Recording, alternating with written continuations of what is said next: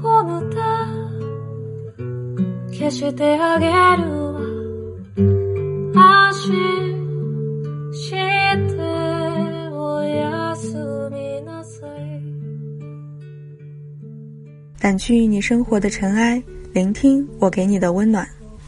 亲爱的听众朋友们，大家好，这里是一家茶馆网络电台，我是你们的老朋友云良。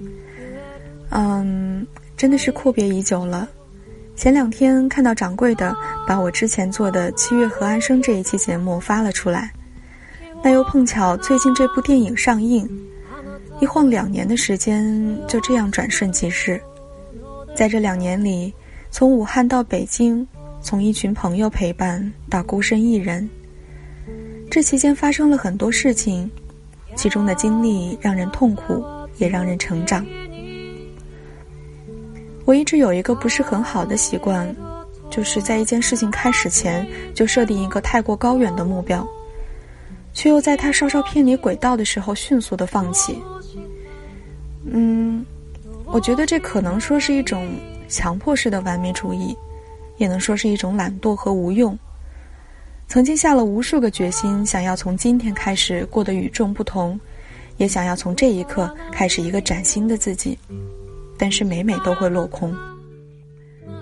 前天从机场回来的路上，坐在车上看雾霾的北京，昏黄的灯光一盏盏的迅速飞逝，想到回来之后可能还是所差无几的生活，我有那么一瞬间会感到有些绝望。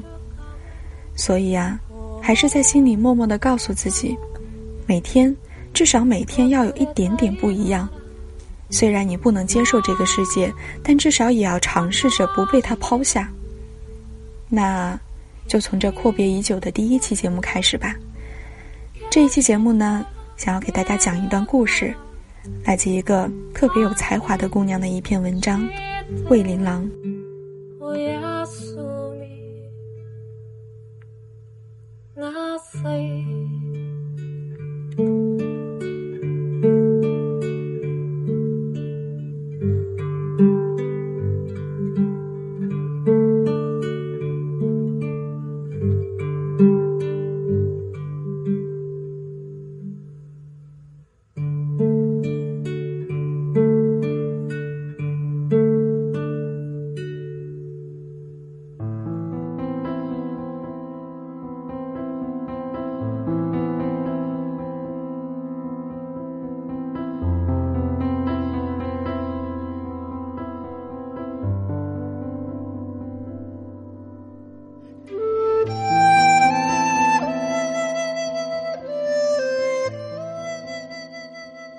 魏琳琅在灯下翻看着琴谱，晋升妃位的金册随意地搁置在一旁。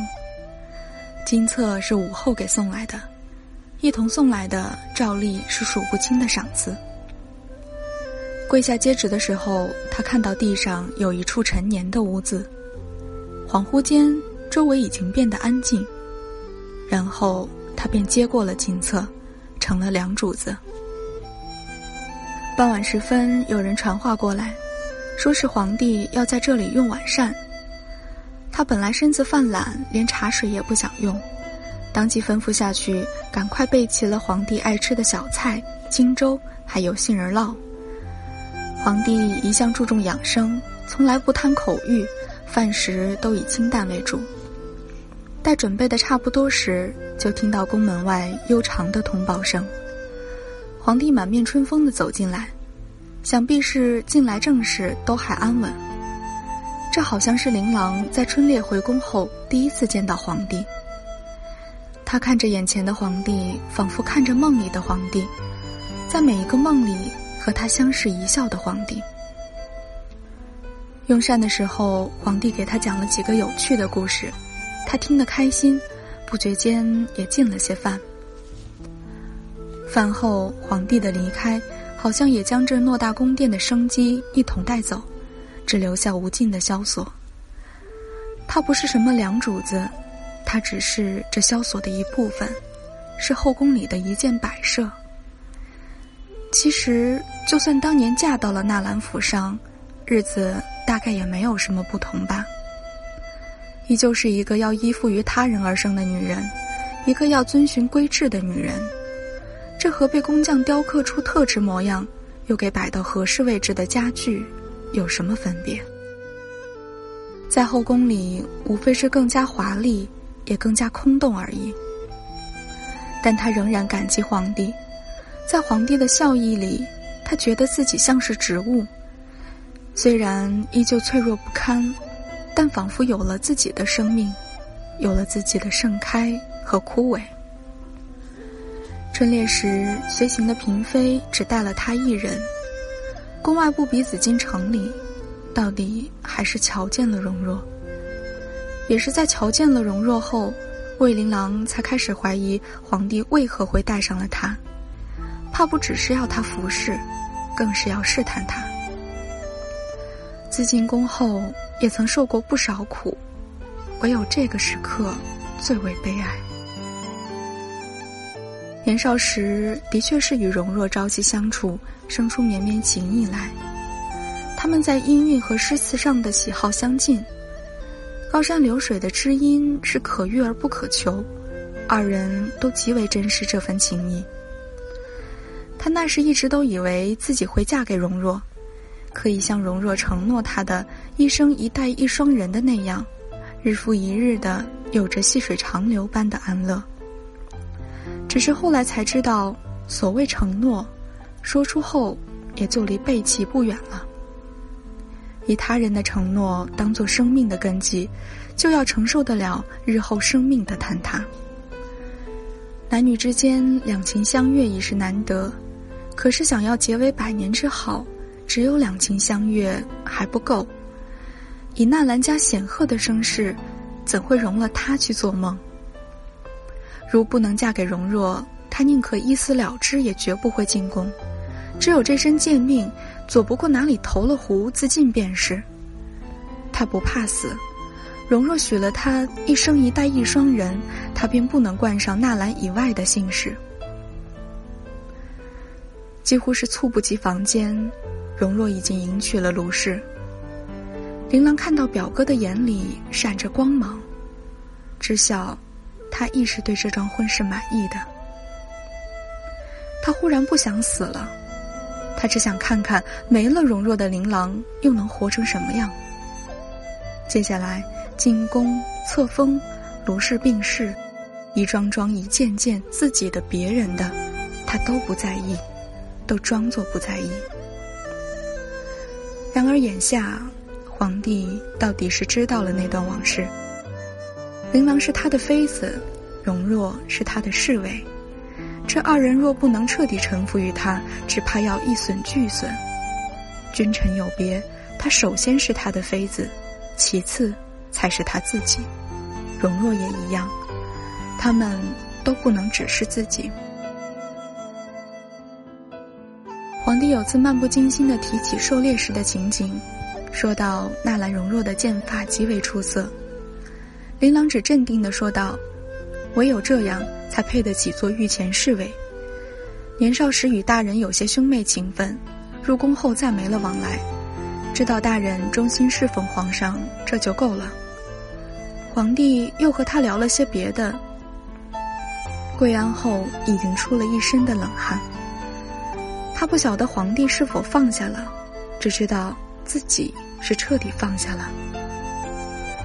年幼时只知与容若细水长流的眷恋，入宫后遇了皇帝，才见识到另一种波澜壮阔的情爱。容若的绵绵情意已负他人，而他也成了爱新觉罗家众多女人中的一个，这样又有什么不好？琳琅的生活过得平淡，一无所求的人，生活总归是淡如清水。皇帝不来时，他便弹琴念书，有些书能看懂，有些书看不懂，看不懂也无妨。下笔的男人其实没有几个真的懂得女人，又真的肯为女人写些什么，更不要说是宫中的女人。他偶尔自己也写上几句，但写过后就烧掉，火焰灼烧，只留下灰烬，也不必再写。这世上所有的诗词都抵不上“纳兰容若”这四个字曾经的美丽。有了身孕后，日子总算有些盼头。他常常托着腮望天空，想着自己的孩子会是什么模样，想着想着，还会忍不住笑出声来。容若病逝的消息传来时，他并没有太过伤心。那是个如谪仙人般的男子，本就不该在这尘世，他一定会化为有灵气的武士。生产如同走了遭鬼门关。恍惚间还看到了荣若，那是年幼时的荣若，是那个彼此倾心相许的荣若。他问荣若道：“表哥，你还好吗？”荣若答了他什么，他没听到，只听到一片嘈杂，混着婴儿的啼哭声，还有什么是个小阿哥。醒来后，皇帝坐在床畔，高兴道：“琳琅，我们有了属于我们的孩子。”春日的阳光透过窗洒在皇帝的笑容里，有过这一刻，便不曾辜负那些个独自一人哭泣的夜晚。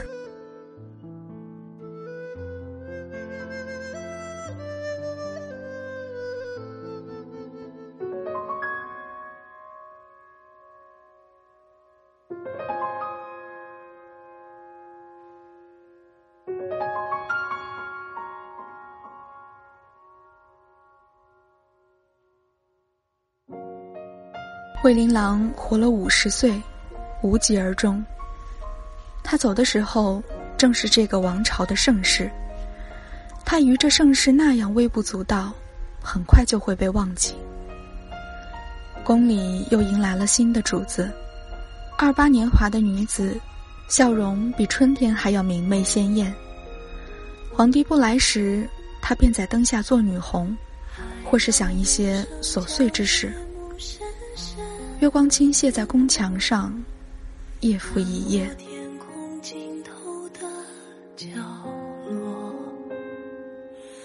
大雨在梦境的缝隙里流过，凝望你沉睡的轮廓。那以上呢，就是今天的节目，掸去你生活的尘埃，聆听我给你的温暖。这里是一家茶馆网络电台，我是主播云良，下期节目再见。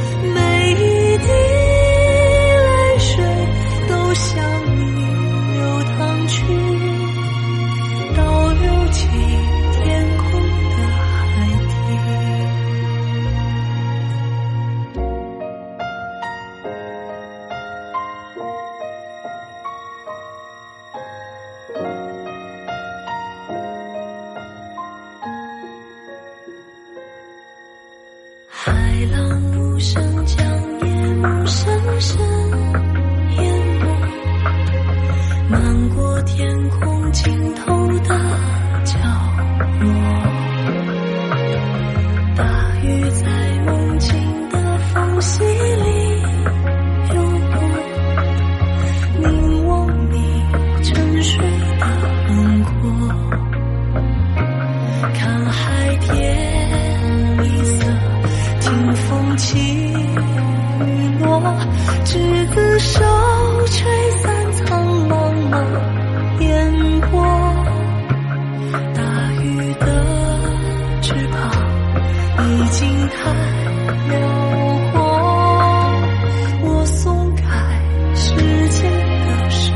然。